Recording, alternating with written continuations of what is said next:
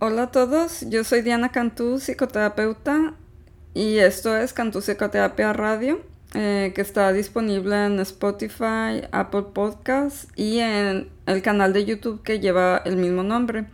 También este podcast trata principalmente sobre temas relacionados con salud mental y psicología y pues eh, generalmente los episodios tratan sobre un tema o son una serie de varios episodios como en este caso el episodio del día de hoy. Y pues este, no olviden también seguirme en mis redes sociales de Cantú Psicoterapia Online en Facebook e Instagram y Cantú Psicoterapia en TikTok. Y pues no dejen de seguir, eh, suscribirse al podcast y al canal de YouTube para que se les avise cuando haya un nuevo episodio. Bueno, este episodio el día de hoy está dirigido a mayores de edad, por lo que algunos oyentes pueden encontrar el contenido ofensivo, por lo que se recomienda la discreción de la escucha, principalmente para menores de edad. Eh, y bueno, pues este, bienvenidos al episodio del día de hoy, que es el segundo de la serie sobre el tema de vivir en pareja y se titula Sexualidad Consciente. Al final también voy a incluir una práctica de meditación que trata sobre eh, despertar a veces algunos bloqueos que pueden estar relacionados con este tema. Y bueno, pues no es una práctica en sí sexual ni, nada de eso. Y ya saben que todos los temas aquí en eh, Cantú Psicoterapia los trato con mucho respeto y cuidado y, este, y con mucha seriedad sobre todo. Pero pues sí va relacionado con el tema porque este, es una práctica que podría ayudar a veces a algunas personas que, tiene, que tienen aspectos no conscientes dentro de sí relacionados con el tema para indagar y reflexionar más en este sentido. Y bueno, pues comenzando eh, sobre qué es la sexualidad.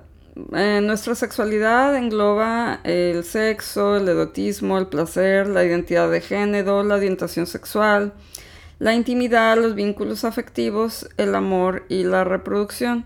Y se interrelaciona de tal manera con la personalidad que se expresa en todo lo que somos y hacemos. Es frecuente vincular la sexualidad solamente con las relaciones sexuales. Sin embargo, la sexualidad es mucho más, ya que representa en sí lo que es la vida y por último es una fuente de creatividad. Se puede decir que somos sexuales desde el mismo momento en que nacemos hasta que morimos. Lo que cada persona entiende por sexualidad está claramente condicionado por aspectos tales como nuestras creencias más personales, la comunidad social, la familia y se expresa en nuestras conductas y actitudes, siendo una base importante el del bienestar integral. Ramón Alvareda en su libro Nacidos de la Tierra señala que en el sexo es donde radica nuestra capacidad para crear un nuevo ser con vida propia. ¿Y cómo es posible que la cultura nos haya infundido tantos prejuicios en relación al sexo y a la sexualidad? ¿Cómo es posible que tengamos tanta vergüenza de nuestro cuerpo y de nuestro sexo? Y bueno, pues esto solo para comenzar a reflexionar. En cuanto a la definición de sexualidad, tradicionalmente hombres y mujeres han diferido en la manera de definir la relación sexual.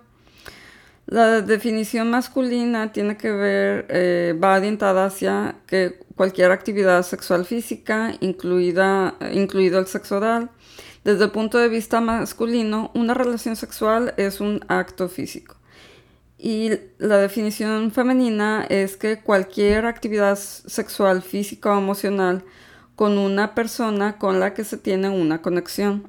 Para una mujer, la sexualidad es una conexión, física o no, en la cual una persona establece un lazo emocional con el otro. Esta definición incluye tanto los juegos previos como las caricias sexuales o los bailes sensuales, hasta actividades tales como tomar un café o compartir una comida con la persona con la que se tiene química, los correos electrónicos íntimos o la comunicación por teléfono o chat, aunque el acto sexual físico no llegue a producirse. Los estudios muestran que los hombres definen el contacto sexual como una acción física, mientras que las mujeres lo contemplan basándose en sus connotaciones emocionales y de compromiso. Los hombres tienden a entender y a vivir la sexualidad como puro sexo físico, mientras que las mujeres lo interpretan como una expresión de amor, vínculo e intimidad. Bueno, para esto quiero hacer un paréntesis. En cuanto, em, tanto como en el otro episodio como en este, estas diferencias entre hombres y mujeres eh, no quiero que se, que se tomen o se interpreten como una generalidad absoluta, o sea, como que yo esté diciendo todos los hombres son así y todas las mujeres son así. Porque como en todo, pues hay muchas personas que somos diferentes, ¿no? O sea, puede haber eh, hombres que tengan, que lo que yo describa de características de cómo viven o, interpretan las mujeres la sexualidad, los hombres lo vean así. este, algunos hombres lo vean así y viceversa. Esto es así como un panorama general de las diferencias entre los eh, géneros y los roles de género pero que más que nada han sido impuestas por la sociedad, que pueden tener una base biológica, pero este que pues no es absoluto, ¿no? Entonces, nada más para que no se interprete como que puras generalizaciones, sino que es como una este, manera de ver cierta tendencia en cuanto a cada género. Y bueno, pues este, en cuanto a la revolución sexual, durante miles de años la sexualidad se ha asociado a la función reproductora, eh, siendo circunscrita además únicamente a las relaciones heterosexuales. La anterior represión en torno a la sexualidad se ha forjado en el seno de culturas que pretendían evitar la maternidad indeseada en marcos de cadencia e inseguridad. La organización sociocultural, junto con la gran influencia de la religión, no solo ciñeron la sexualidad en el ámbito estrictamente familiar, sino al acto reproductor.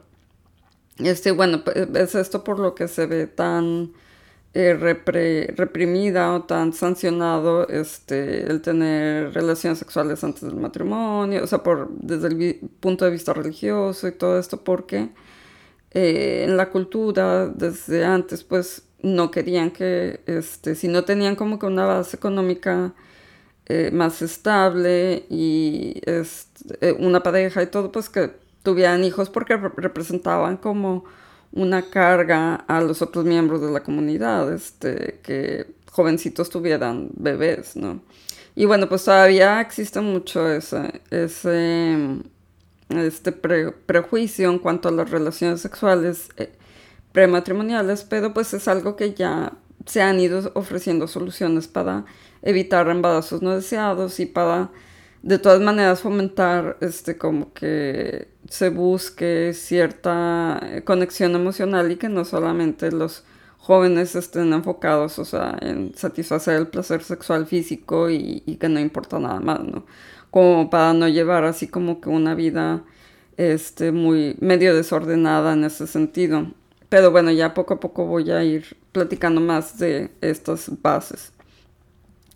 Eh, posiblemente como humanidad estemos más preparados en la actualidad para vivir la sexualidad de forma más plena, entendiéndola como una expresión personal que no solo tiene que ver con la procreación, sino también con la apertura al goce, la manifestación del amor, la vinculación, la eh, experimentación del placer y el desarrollo del potencial creativo.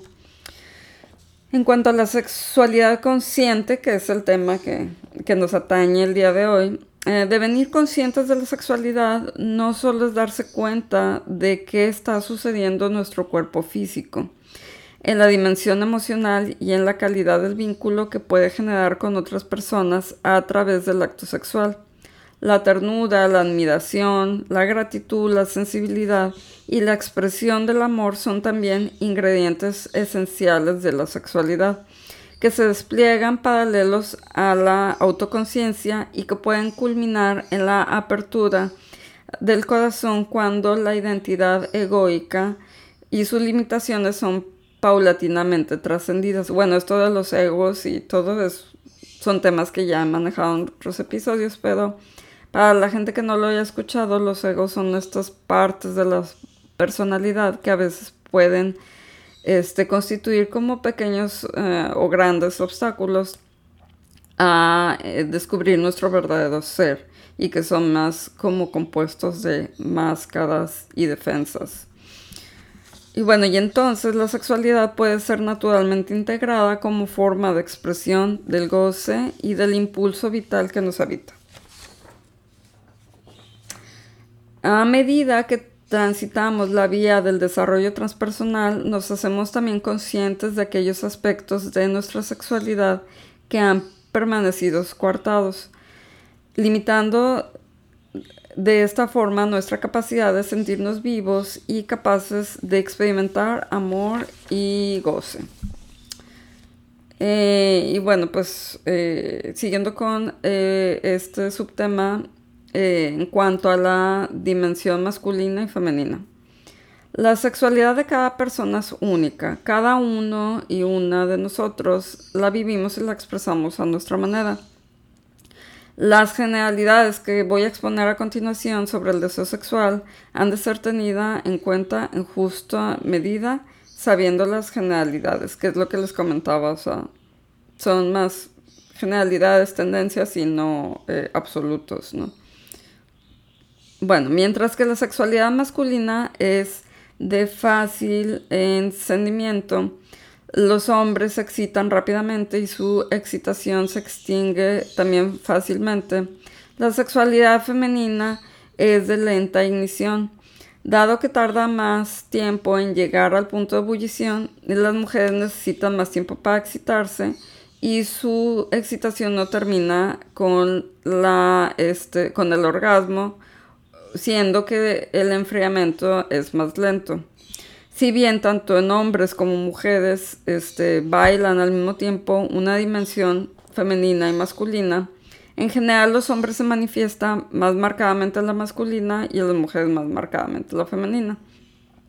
Mientras que la dimensión masculina está caracterizada por cualidades tales como la rapidez en la acción y la capacidad de materialización, la dimensión femenina por su parte se asocia con aspectos o cualidades tales como la lentitud en la acción o la entrega. Ah, a medida que, ah, perdón, la energía masculina y la energía femenina son dos fuerzas cíclicas y complementarias, ambas esenciales e interdependientes. En cada persona laten ambas fuerzas o dimensiones, femenina y masculina. Es importante conocernos a nosotros mismos así como la persona con la que nos relacionamos sexualmente. Eh, cuál es el ritmo y el tempo, cuáles son las preferencias, conocemos bien las necesidades propias y del otro. También será importante tener en cuenta la importancia del contacto físico, más allá de la zona genital. El contacto con los demás es algo instintivo, pero paradójicamente muchas personas no saben cómo aproximarse al otro. Cuando contactamos físicamente con otra persona, sea a través de un abrazo, una mirada o cualquier otra forma, se vierte en nuestra corriente sanguínea la hormona oxitocina, potenciadora del afecto, reductora del estrés y responsable de incrementar la producción de hormonas sexuales. Eh, otra distinción importante a tener en cuenta es la distinción entre deseo sexual y excitación sexual. El deseo sexual es una experiencia subjetiva, mientras que la excitación sexual es la respuesta fisiológica con manifestaciones físicas tales como la erección o la lubricación vaginal, entre otras. El deseo sexual es un mecanismo psicológico relacionado con el impulso de acercamiento. Cuando el deseo sexual se activa, nos sentimos receptivos y sensibles a la estimulación erótica. En condiciones normales, buscamos entonces el acercamiento y la satisfacción sexual. Sin embargo, cuando nos sentimos en peligro de ser dañados, activamos emociones, pensamientos y conductas asociadas a otro sistema de acción, el de defensa. El miedo a una ruptura, al compromiso o cualquier otro medio personal afectan directamente a cómo se expresa nuestro deseo. Cuando esto sucede es como si nuestra mente, a través de las emociones, nos protegiese del temor interno que nos eh, acecha. Por el contrario, a mayor nivel de confianza, seguridad y estabilidad emocional, más libre y espontáneamente puede fluir el deseo. El deseo erótico en el ser humano es un tema complejo y su bloqueo o disminución puede deberse a causas muy diversas. El eh, vamos, voy a mencionar algunas de las causas más frecuentes. Puede ser el estrés originado por la sobrecarga rutinaria o cualquier otro motivo. A, menudo eh, tiende a opacar la vida sexual de la pareja. En realidad, cuando las relaciones sexuales se llevan a cabo de forma rutinaria, en el mismo diario o en el mismo calendario, es probable que la vida sexual se torne rutinaria y aburrida también. Por lo que determinadas fantasías sexuales tienden con facilidad a trascender el seno de la pareja en busca de adrenalina y placer asociados con el sexo. Las, eh, otra causa pueden ser las crisis personales y familiares, duelos, incertidumbre laboral, enfermedades. Son situaciones que también pueden disminuir el deseo erótico. Otro es el sabotaje inconsciente de la relación, al que recurren determinadas personas con la finalidad de provocar una ruptura. No, este, pues esto no propicia, obviamente, la presencia del deseo en la pareja. Tal sabotaje, nada infrecuente, se da cuando uno, sin necesidad de que haya grandes razones para anhelar la separación, quiere cambiar de vida y no se atreve a enfrentar la culpa, el dolor o el cambio que esto supone. Eh, la falta de intimidad o distancia emocional es uno de los preámbulos por excelencia de la disminución del deseo. Una baja autoestima con el, siguiente, con el consiguiente rechazo al propio cuerpo tampoco favorece el deseo ni la apertura al otro. Y bueno, pues esto también ya entra en cuestiones como muy personales de cómo se siente cada persona con su propio cuerpo y que este, el no sentirse deseable este, muchas veces pone esa proyección en el otro y piensa de que, bueno, como yo no me siento atractivo, pues mi pareja tampoco me ve atractiva y, también tiende a, a, rehuir los encuentros sexuales por este motivo, ¿no? El recuerdo de experiencias pasadas que dejaron sabor a fracaso también constituye un obstáculo para la aparición del deseo. El factor de exigencia tampoco es, eh, pues digo, también es algo que puede estar presente. De hecho, las personas que viven la relación sexual con su pareja como una obligación terminar dan por estabilizar su bloqueo del deseo sexual. Y bueno, pues en cualquiera de los casos, uno de los antídotos más poderosos para superar este como cortocircuito consiste en establecer una comunicación eficaz que refresque e incluso refuerce el vínculo. Se trata de factores tales como el cultivo de la admiración hacia el otro, la, existencia de un proyecto compartido, el sentirse deseado y la existencia de confianza suficiente como para expresar las propias eh, fantasías sin miedo al juicio condenatorio o al rechazo por parte de la pareja.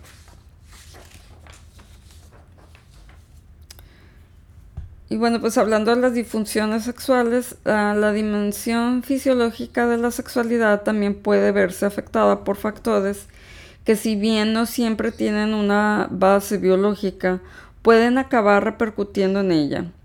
Uno de los factores que se hallan en la base de las disfunciones es sin duda la tan generalizada ansiedad y el estrés de nuestros tiempos. Cuando un estado de ansiedad acompaña la vivencia sexual, suele señalar la existencia de anteriores experiencias sexuales frustrantes o incluso vivencias tempranas de la infancia que acaban por repercutir negativamente en la sexualidad, sea por una educación excesivamente restrictiva con respecto al sexo o por experiencias traumáticas u otras vivencias que impidieron el natural desarrollo de la sexualidad en el niño o la niña.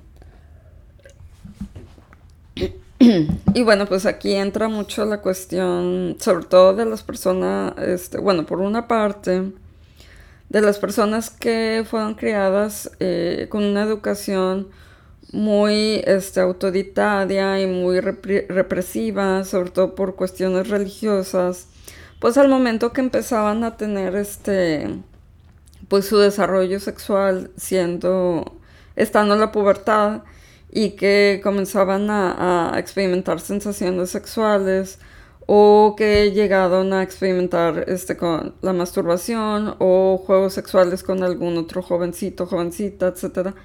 Pues todo esto pudieron haberlo, lo, más probable es que debieron de haberlo vivido con mucha culpa.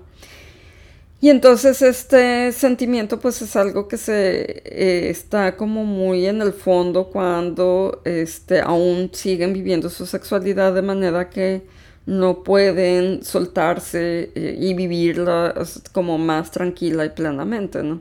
Y por otra parte, pues de lo que menciono, eh, pues obviamente las personas que sufrieron algún abuso este, sexual, no solamente violaciones, sino también eh, tocamientos o exposición de un adulto o algo, entonces todo esto quedó como teñido de un cierto, este, pues, eh, pues como sentimientos muy negativos, ¿no?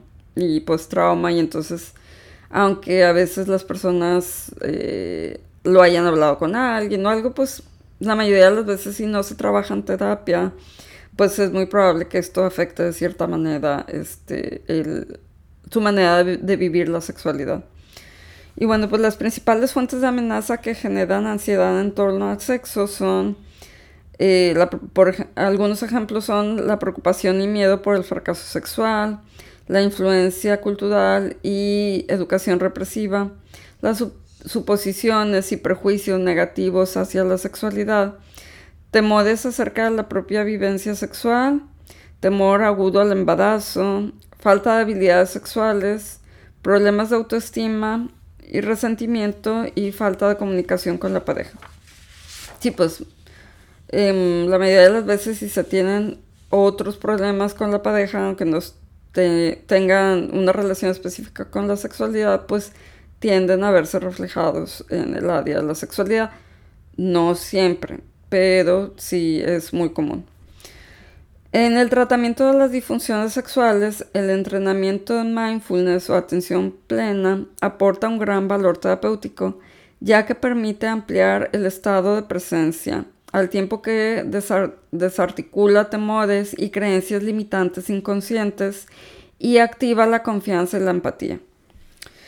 Y bueno, pues cómo vivir relaciones sexuales plenas y satisfactorias. Las relaciones sexuales no tienen por qué ser lo más importante en una relación de pareja, ni por supuesto el único punto de encuentro intimidad con otra persona. Actualmente las relaciones sexuales no necesariamente justifican un proyecto de pareja. Puede haber pareja con o sin relaciones sexuales y puede haber relaciones sexuales sin que haya un vínculo de pareja. Una relación sexual satisfactoria y saludable es la que permite la inclusión del mayor grado posible de aspectos o niveles que nos constituyen como personas será necesario que esté implicado el instinto, es decir, esa pizca de pasión que nos permita expresar nuestra parte más instintiva, lo que no tiene por qué equivaler a relaciones sexuales como salvajes, desbordadas y apasionadas.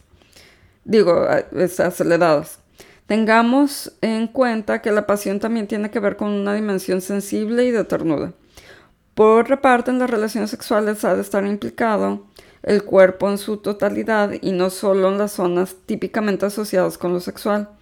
La relación sexual requiere de un preludio o una fase preparatoria que ayuda al cuerpo a relajarse y abrirse a, la energía sexual. Es importante eh, desacelerar o enlentecer el ritmo en lugar de vivir el encuentro sexual como una actividad a hacer, o sea, así como darle check, ¿no? De esta forma se puede percibir, respirar y disfrutar conscientemente de cada sensación, cada caricia, cada mirada. Son importantes las pausas para dar tiempo a que las sensaciones se expandan por todo el cuerpo y que poco a poco vayan manifestándose como emociones de gozo y amor. Si a todo ello le sumamos un estado de presencia y atención, la experiencia placentera no solo se va a ver facilitada, sino además ampliada.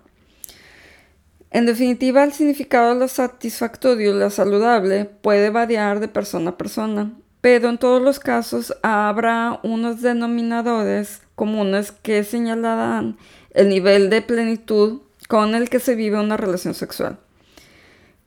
Número uno, que la persona se sienta cómoda y segura.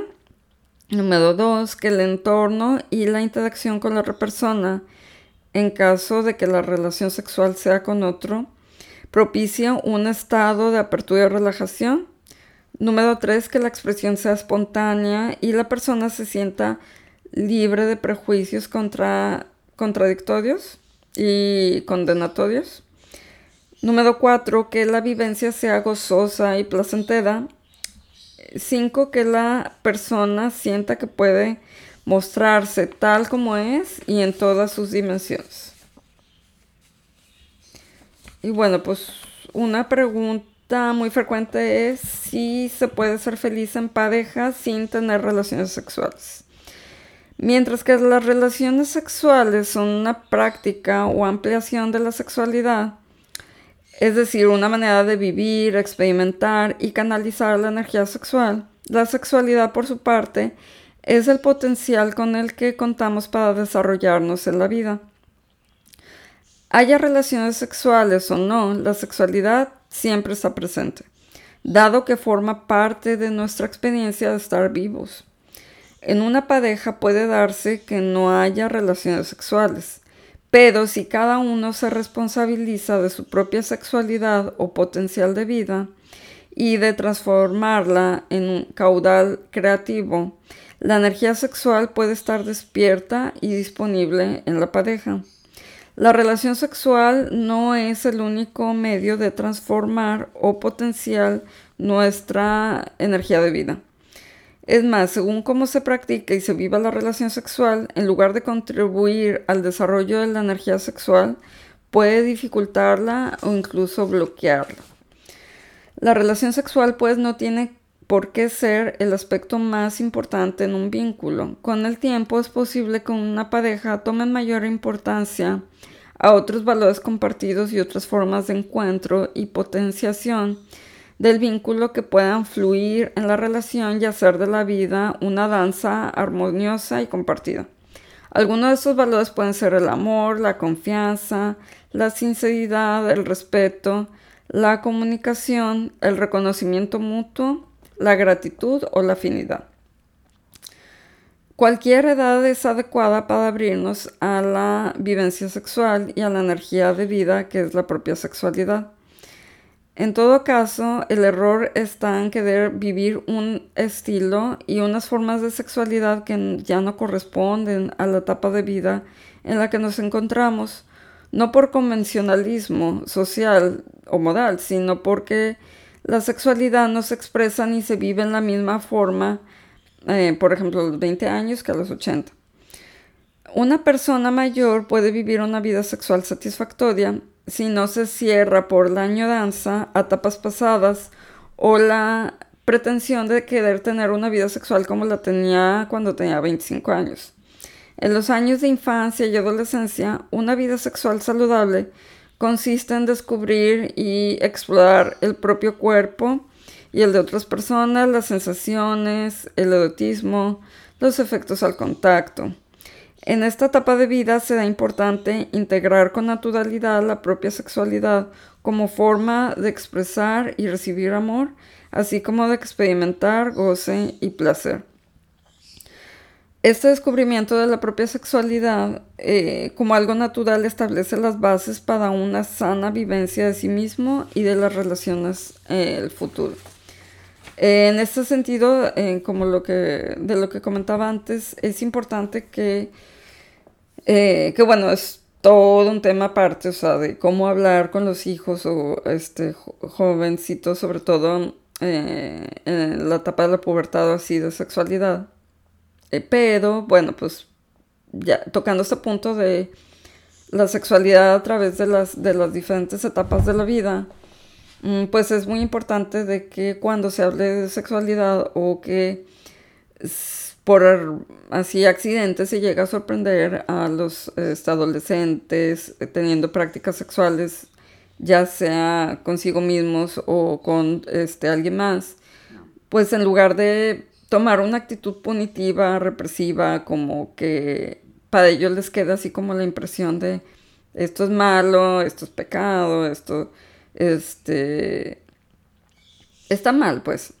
O sea, en lugar de, de transmitir esa sensación y esa creencia, es importante eh, redirigir la mirada hacia eh, la importancia de integrar la sexualidad con los vínculos afectivos, con la conexión, con este, el descubrimiento del cuerpo y del potencial del placer, pero también como una manera de expresar y recibir este amor, ¿no? Que para que vaya este, desarrollándose en los jóvenes esta dimensión más integral y más amplia de, de la sexualidad. Y bueno, la, y bueno, siguiendo con las etapas, la juventud es una etapa para disfrutar plenamente de la sexualidad. En esta etapa es natural que la vivencia de la sexualidad esté bastante centrada en la zona genital. Es el momento idóneo para experimentar de una manera consciente y regulada la sexualidad con el propósito de facilitar una progresiva descentralización de la energía sexual desde el área genital a todo el cuerpo. Esta progresiva descentralización permitirá, en etapas vitales posteriores, la experimentación de la sexualidad como energía vital. Cuando se ha vivido la sexualidad plenamente en etapas anteriores, durante la vejez y la ancianidad se tenderá de manera natural a una sexualidad corporizada, es decir, no centrada exclusivamente en la zona genital, sino siendo experimentada como energía sexual que fluye y se expresa a través de todo el cuerpo. La sexualidad corporizada y expandida inunda de vida y amor las expresiones naturales de comunicación humana, tales como la mirada, la sonrisa, el abrazo, el beso, la palabra, que se tornan en una manifestación más de la sexualidad. En síntesis, podemos decir que en etapas más avanzadas de la vida, la sexualidad no se experimenta tan solo como una reacción fisiológica a la excitación sexual, sino como una corriente de goce y de amor. Y bueno, en cuanto a sexualidad y soledad, el sentimiento de soledad cuando es indeseado y aislativo puede dar lugar a cierta tendencia adictiva al sexo. Esto se explica por la activación del cerebro este, que impulsa el deseo sexual como reflejo que impele crear apego. Es habitual en estos casos que la sexualidad se convierta en un medio para tapar el sentimiento de soledad. Dejando de lado juicios, en este caso lo importante será poner conciencia en cómo uno vive la sexualidad y qué aspectos más profundos y no concientizados se pueden estar tratando de evitar mirar a través de la tendencia adictiva al sexo. Y bueno, pues eh, en este sentido, eh, el, sexo en, cuestión, bueno, que es el tema que voy a hablar a continuación en cuestión de, ver pornografía, este, practicar la masturbación o el tener este eh, diferentes parejas sexuales, o sea, parejas sexuales, pero en cuestión de encuentros fugaces, este, de una noche, etcétera, sin que haya ningún apego emocional, muchas veces puede ser, servir como defensa y como máscara a este, sentimientos de soledad o este, depresivos o este, cuestiones en la vida que la persona no quiere voltear la mirada o este, tapar, etcétera, y por eso se produce y que termina siendo como una adicción, así como y que cumple esta función de tapar, de este, evitar, hacer consciente de dónde surge este impulso hacia este, querer lo mismo una y otra vez, ¿no? Y que funciona como, pues, como otras adicciones, como a las drogas, a, este, a la comida, etcétera, ¿no? Y bueno, pues en cuanto a la pornografía y los juguetes eróticos, la pornografía puede ser un buen elemento para activar nuestro deseo sexual, pero sin embargo muchas veces se convierte en el sustituto de las relaciones sexuales reales, pudiendo derivar en un proceso patológico y adictivo que pues tenga este, necesidades más profundas, como mencionaba. En el campo de la pornografía, pues eh, los números hablan por sí solos. El 25% de las búsquedas en Internet tienen que ver con la palabra sexo o porno. Significa que tanto hombres como mujeres buscan estimulación y alivio de la tensión sexual. Sin embargo, a pocos que se va indagando, no tarda en comprobarse que tal actividad compulsiva refleja carencias no conscientes y otros aspectos o necesidades no atendidas. Em, para tener una comprensión más amplia en torno a este tema necesitamos desplegar una mirada más profunda. No se puede obviar el hecho de que en una dimensión honda el hombre se siente digno, querido y respetado en su autoestima cuando es aceptado sexualmente por su pareja. Podemos decir que de alguna manera la entrega de la pareja abre el corazón del hombre. Si bien actualmente las parejas no necesariamente están constituidas por el binomio hombre-mujer y que la sexualidad mm, no puede ser abordada tan solo desde la perspectiva de género, no podemos soslayar que la biología influye en nuestra vivencia de la sexualidad. En este sentido, conviene que tenga a cuenta este, cada persona su propio camino de autoconciencia, la posible influencia de tales factores y hasta qué punto entran en juego la vivencia y expresión de la sexualidad. La mujer actual tiende a demandar que el hombre se abra emocionalmente antes de abrirse ella sexualmente. Si el hombre no se siente capaz de ello o si simplemente se siente rechazado, es cuando tiende a recurrir a la pornografía como sustituto y de paso reproduce aquella sumisión que tanto lo ha aliviado en el pasado. En una dimensión, la pornografía responde a una profunda necesidad no satisfecha que habita en el corazón masculino. Muchas mujeres postmodernas no están dispuestas a satisfacer tal necesidad sin contar con algún grado de apertura del corazón masculino. En este sentido, la pornografía puede representar un, como un bypass, es decir, un sustituto evasivo que no exige el recurso de la conciencia emocional que a menudo el hombre no se siente capaz de ofrecer. Eh, que es, o sea, como ver esto como algo, la, eh, la sexualidad como algo muy materializado, donde no tiene que estar lidiando con los sentimientos y la complejidad de otra persona, por estas dificultades emocionales que puede tener para abrirse por diversas y muchas razones, ¿no? O sea, que siente, se siente juzgado, se siente oprimido, se siente que no lo van a entender, o este, le faltan como más herramientas para poder expresar verbalmente o por escrito, de cualquier manera, sus necesidades, sin temor a sentirse este, juzgado, ¿no?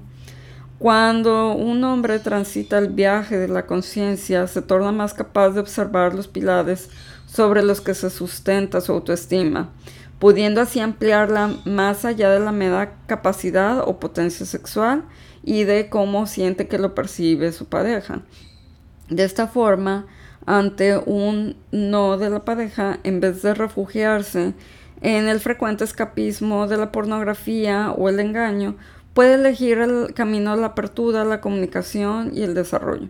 Por su parte, la mujer transita un camino de conciencia, que transita un camino de conciencia podrá reconocer pues eh, el enfado de generaciones ancestrales hacia lo masculino que tal vez todavía en ella y que puede subyacer en esa cerrazón sexual. Este camino posibilita la entrega que nada tiene que ver con esta sumisión de generaciones pasadas. En cuanto a la unificación de la dimensión corporal y la, y la espiritual, este, bueno, pues tradiciones milenarias han puesto el acento en la unificación corporal y la espiritual. En realidad, lo sagrado es todo aquello que nos conduce a un mayor entendimiento y comprensión de nosotros mismos. Por ello, cuando vivimos la sexualidad con plena conciencia, podemos afirmar que está brota desde el corazón, lo cual puede permitir a su vez apertura a niveles transpersonales de conciencia. La llamada sexualidad transpersonal tiene que ver con vivirnos plenamente en el momento presente, atendiendo al mismo tiempo a nuestras sensaciones corporales, al tacto de la piel de la otra persona y al propio, a la observación neutra de las diferentes sensaciones y emociones que se van desplegando en nuestro cuerpo y nuestra mente a medida de que nos vamos adentrando en la vivencia sexual. En realidad la conciencia, es decir, el hecho de darse cuenta de lo que está sucediendo instante a instante en la vida, es la medicina por excelencia. O sea, la atención plena, el practicar la atención plena durante el día y este, conectar con el cuerpo y estar consciente de nuestras sensaciones físicas va a ayudar mucho a desbloquear este, muchas veces este, esta capacidad de experimentar la sexualidad de una manera mm, ampliada. El hecho de atravesar nuestros sistemas de control con sus consiguientes temores y deseos, instalarnos en un presente despierto y sin juicios, requiere un entrenamiento de atención plena. Desde este estado resulta posible abrazarlo, abrazar al otro en plena atención plena. Y bueno, pues en síntesis podemos decir que la sexualidad se torna consciente cuando conlleva un darse cuenta de cada instante, cada caricia, cada sentir. Un estado en el que se descubre la identidad supramental o conciencia de unidad, que supone contemplar la sexualidad como una posible vivencia sagrada la sexualidad consciente tiene también que ver con el reconocimiento de la fuerza de vida que nos habita. Por ser seres sexuales es sinónimo de ser, ser seres sexuales es sinónimo de ser seres sociales y afectivos. Y bueno, pues este, a continuación la, meditación que les comentaba. bueno, esta es una práctica eh, se llama integración de la sexualidad. Esta práctica consiste en un diálogo con la propia sexualidad, tomando conciencia de las sensaciones físicas asociadas a la energía vital. Se invita a la persona a poner conciencia en la zona genital y a permitirse sentir las sensaciones en esta zona del cuerpo, integrándola en su conciencia y llevando a cabo una autoindagación abierta y libre de juicio, para ampliar la comprensión acerca de cómo vive su sexualidad.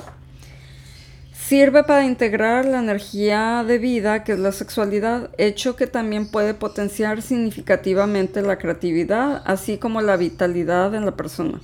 También es útil llevar a cabo esta práctica de autoindagación para desbloquear la sexualidad y profundizar en base a una ampliación de, en la autoconciencia en la raíz de diferentes trastornos sexuales, tales como la adicción, la adicción sexual, la eyaculación precoz, la impotencia o la anorgasmia.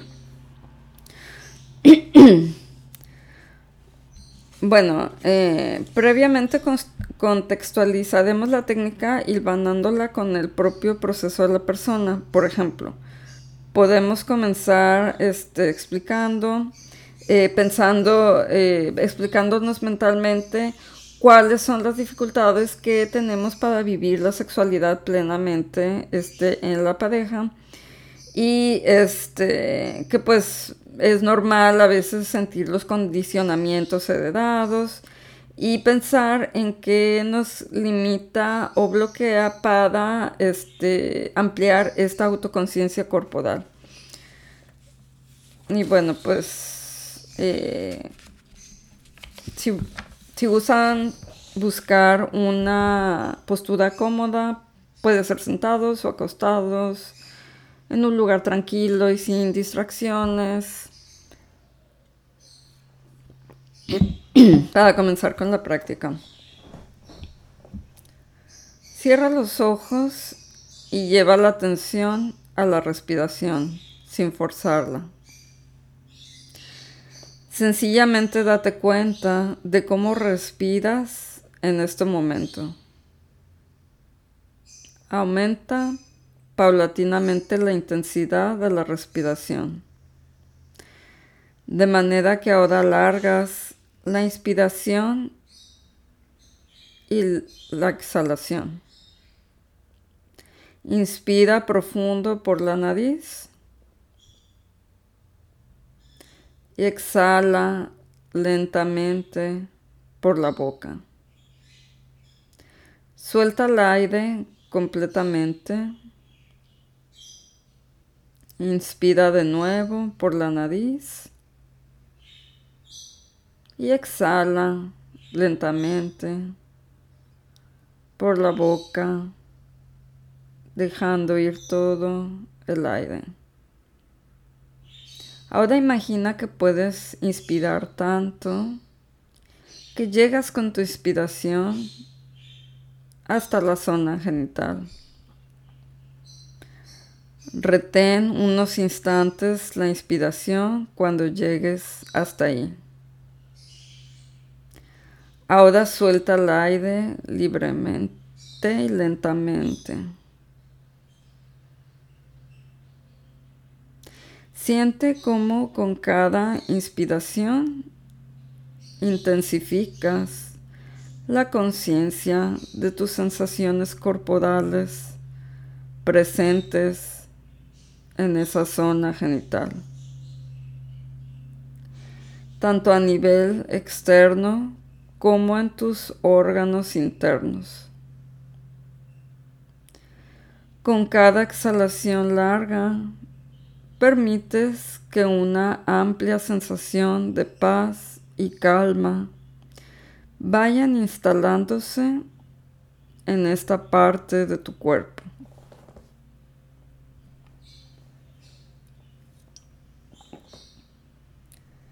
Cada vez más consciente, cada vez más en calma. Disfrutas de estas sensaciones agradables y de gozo. Ahora respira normalmente, pero deja que tu atención siga posada en las sensaciones de tu zona genital. Ahora te voy a hacer unas preguntas que puedes ir contestando en tu mente o en voz alta con los ojos cerrados. ¿Cómo sientes ahora la zona de tus genitales?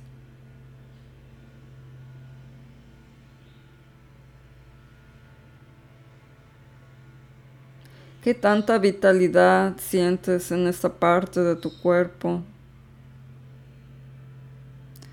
¿Cómo dirías que son estas sensaciones ahora que ahora sientes en tu zona genital? En forma de cosquilleo, presión, tensión o distensión. Sin juzgar, Tan solo describe cómo lo sientes.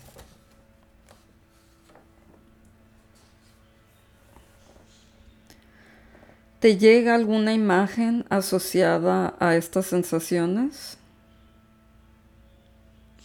¿Puedes visualizar con algún color esta zona? Ahora te voy a invitar a establecer un diálogo con esta zona de tu cuerpo que a veces queda oculta y dormida. Explora con curiosidad, te permitirá conocerte mejor. Puedes seguir contestando en voz alta si es cómodo para ti y si no lo es no pasa nada. Atiende y escucha las respuestas que surgirán en ti de forma intuitiva. ¿En qué momento despertó tu sexualidad? ¿Qué edad tenías?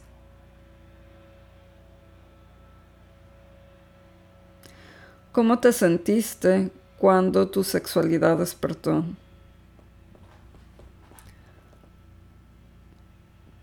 ¿Cómo sentías tu excitación sexual? ¿Qué mensajes recibiste de tu entorno con respecto a tu sexualidad?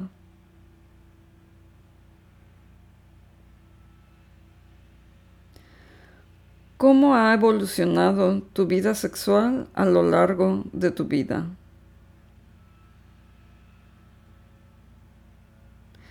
¿Cómo has satisfecho tus necesidades sexuales? ¿Sientes algún tipo de bloqueo o exageración? ¿Cómo se ha manifestado? ¿Cómo te ha hecho sentir este bloque o exageración a lo largo de tu vida?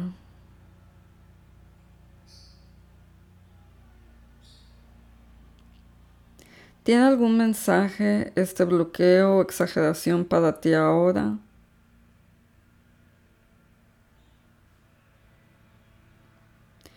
¿Qué es lo que necesitas en este momento de tu vida?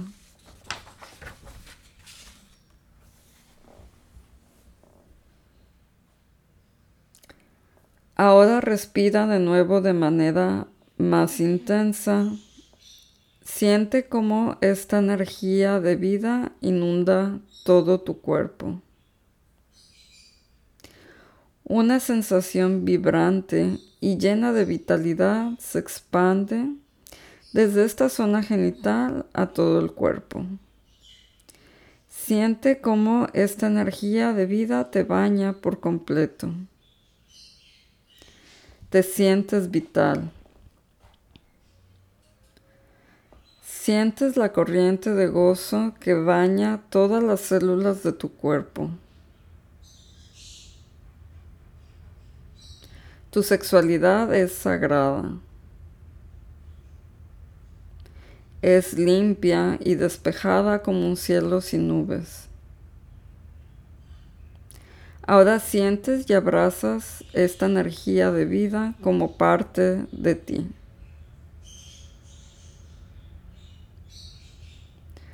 Ahora eliges honrar esta energía de vida que es tu sexualidad.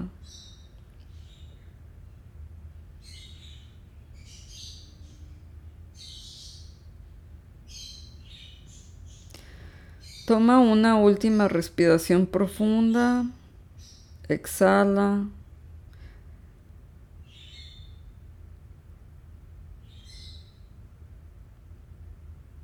Ahora mueve ligeramente tu cabeza, tus brazos, los dedos de tus manos y tus pies. Puedes estirarte un poco y puedes abrir los ojos.